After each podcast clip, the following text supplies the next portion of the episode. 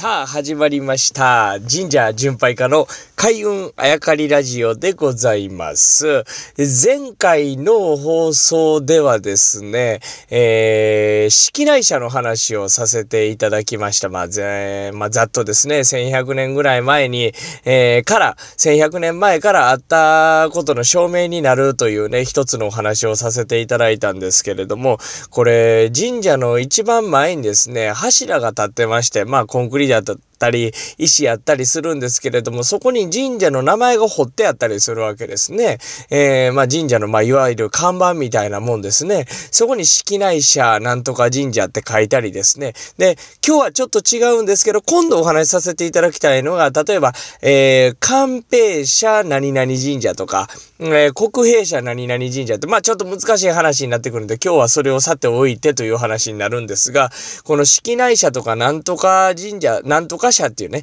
神社の前に肩書きがあって、柱にそれも彫ってあるわけですけれどもね、鳥居の前とかにドーンとある。それ、神社の名前は、えー、そのままなんですけど、例えば式内社とかなんとか社っていうところを、コンクリートで埋めちゃってるっていうのを見たことある方いらっしゃいますでしょうか。まあ、なんとか社って書いてある、そこコンクリートで埋めてあるんで、字は読めちゃうわけですけれどもね。あの、掘って、掘ってあるんで、そこの掘ってある部分をコンクリートで埋めてあるということが言いたいんですけれども、例えば、なんとか社、〇〇神社って。〇〇神社はそのままなんですけれどもね。頭に書いてあるなんとか社という、まあ、社格といって核やったり、式内社かどうかというようなところがコンクリートで埋めてあるという神社が、えー、たまに見受けられるわけですけど、これなぜかという話なんですね。そんな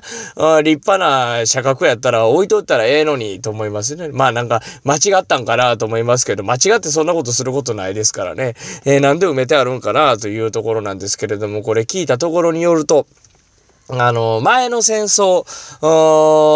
が終わるまでですね、戦争中まではですね、神社というのをまあ国家が管理していた時期があしばらくあったわけですよね。で、国がまあまあ政策の一部として神社全国にありますから、そういったものを取り込んでですね、えー、国民に対して、えー、とか、いろいろ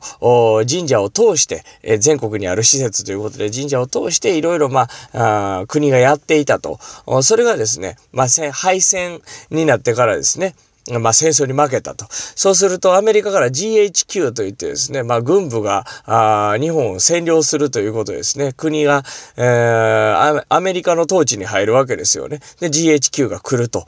いうところになってですね、神社は国家の管理から一旦あ手を離れるわけですね。そうすると、今まで国に守られていた神社の神主たちによからぬ噂が流れるわけですね。どういう噂かというと、まあ、GHQ は嗅ぎつけたと。神社というのは日本の軍国主義と直結している施設だと。えー、そういうところからまず潰しにかかるんじゃないか。まあそうですね。戦争に負けて、えー、相手の国が自分のとこに来るわけですからね。えー、そういったあ恐怖心というのは大きくなっていくわけですよね。それれで、えー、例えば社格、格式が上の神社というのは国家とのつながりも強いんでなかろうかということで、えー、そう思われたらどうしようというので式内社と言ったりですね。まあ今度の機会にお話しします、えー、官兵社とか国兵社とか、そういう社格、神社の格のところをとりあえずコンクリートで埋めてしまえと。うちは関係ありません。関係ありませんというのをアピールするために埋めてしまえということで今に至るというお話を聞いたことあります。ります。でもこれ埋めたところで、埋めたところだけ色が違うんで分かっちゃうんじゃないですかと聞いたらですね、えー、まあ外国の人は、また GHQ、アメリカの人はですね、漢字が読めないから、とりあえず埋まってたらいいやろうと、とにかくもうそれぐらい恐怖心があったというお話を聞いたことがあります。そこからもう一つ面白い話、今日はこれを皆さんに、えー、お伝えしたいんですけれども、神奈川県、まあ、例えば、えー、僕が行ったところなんだったら川崎市というところがありまして、その川崎市の一部の地域ですよ。神奈川県も川崎市、そこの一部の地域に神社名が〇〇神社ではないところがあるんですね。えー、これはこの前神宮があって、大社があって、神社があって、まあ、宮もありますよという話しましたけど、どれにも当てはまらない。〇〇神社でも、〇〇神宮でも、〇〇大社でも、〇〇宮でも違うんですね。〇〇大臣。大きい神と書いて神社名とするところが川崎市のある一部に広がってるわけですね。えまあ、こっちの神社も〇〇大臣。あっちの神社も〇〇大臣。その一部の地域だけ神社と名乗ってないわけですね。これ何なんですか？ということで、いくつかの神社に聞きました。定かな理由はないんですけれども、多分そうじゃないかとおっしゃってた、みんながおっしゃってたお話がありました。それは何かというと、さっきの話につながるんですが、敗戦した時に GHQ が来るぞ